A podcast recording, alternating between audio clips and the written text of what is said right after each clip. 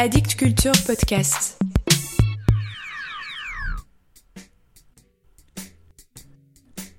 Salut à vous. Combien de temps vous faut-il pour peler un épisode de Mort à la poésie? Mort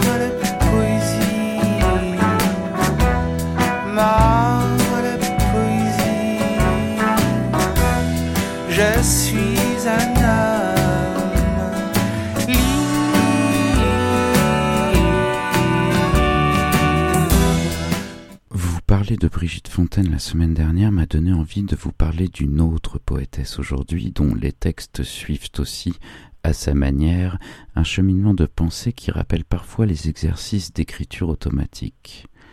Cécile Ménardi est née en 1966. Elle est l'autrice d'une quinzaine d'ouvrages dont le dernier, Idéogramme acrylique, apparu au début de l'année aux éditions Flammarion. Il se compose de deux parties.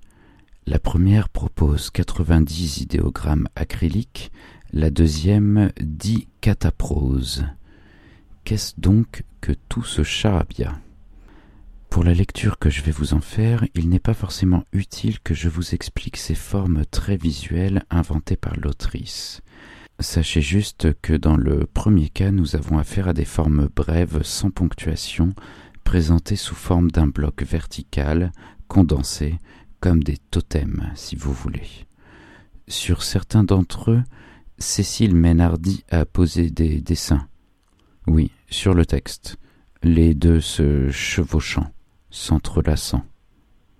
Je vais vous lire deux idéogrammes acryliques et une cataprose, et vous aurez d'emblée, j'espère, l'impression d'une immersion totale dans la tête d'une poétesse. Écoutez.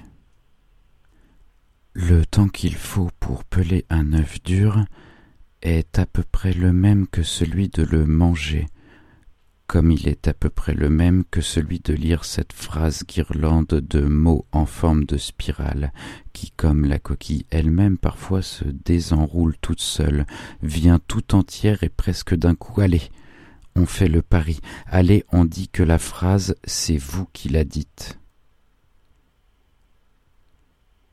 Un œuf à la coque où serait caché un micro? Avez-vous déjà entendu parler d'une chose pareille? Il y a des chances qu'il soit mieux dissimulé dans le jaune que dans le blanc, et l'idéal serait que l'œuf soit dur, car le jaune au maximum de son opacité, mais dans ce cas-là, comment ou plutôt par où le faire rentrer, et surtout la chose ne risquerait-elle pas d'assourdir complètement la prise de son? Et voici la cataprose. À chaque fois que je vois une femme enceinte, je me demande toujours mais quel homme l'a donc mise enceinte? Comme si c'était une très ancienne question, et pas plus tard qu'aujourd'hui sur la plage de Nice, appelée les bains de la police, au pied de la colline du château où ne siège aucun château, j'ai suivi du regard une femme qui se baignait sans le haut, topless comme on disait dans les années 80, et qui sortait de l'eau avec son gros ventre qu'elle poussait comme une bouée, endommageant la cohérence visuelle de sa nudité, en cabossant bronzé l'idée même, et une chaînette autour de la cheville qui faisait d'elle l'esclave d'un érotisme de bazar. En Égypte ancienne, les femmes portaient ces chaînettes pour répertorier leur nombre d'amants. Dans la version plus moderne des gitans, ces chaînettes à la cheville sont un signe de la soumission d'une femme à son homme. Et j'ai cherché quel homme elle allait rejoindre sur la plage, mais il y avait trop de monde, de parasols et de tout, et je l'ai perdu comme on perd au télescope la cible qu'on a d'abord vue de loin, puis sur laquelle on a zoomé une maisonnette sur l'autre versant, un bateau au loin sur la mer. Je l'ai perdu par occultation progressive des surfaces visibles de sa peau, comme dans une peinture de Baldessari, et je m'en suis aussitôt royalement foutu. Voilà pour aujourd'hui.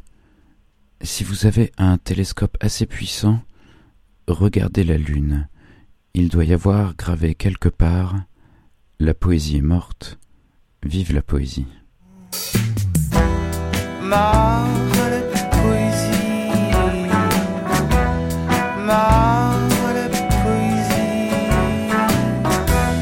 Je suis un homme.